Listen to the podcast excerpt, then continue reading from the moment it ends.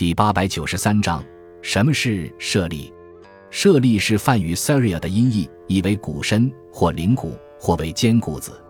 在佛教中，舍利通常指佛陀或者高僧圆寂后火化时结成的结晶体，被看作佛教圣物。舍利的颜色常见的有三种：白色的是骨舍利，黑色的是发舍利，赤色的是肉舍利。在佛教观念中，舍利可有多种分类法。一种分法是身骨舍利和法身舍利，佛的遗骨叫身骨舍利，佛经叫法身舍利。另一种分法是全身舍利、碎身舍利。广东南华寺保存完好的六祖慧能真身就被称为全身舍利。还有生身舍利和感生舍利之分。佛教传说可拜佛见舍利、眉间取舍利、雕佛绣像得舍利、花端剃发的舍利等。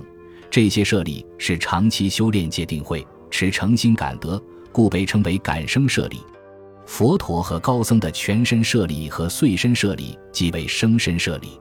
传说释迦牟尼圆寂后，弟子们用香木焚烧他的遗体，结果得到了八壶四斗敲打不碎、焚烧不焦、经常发出光芒的灵骨，被称为佛祖舍利。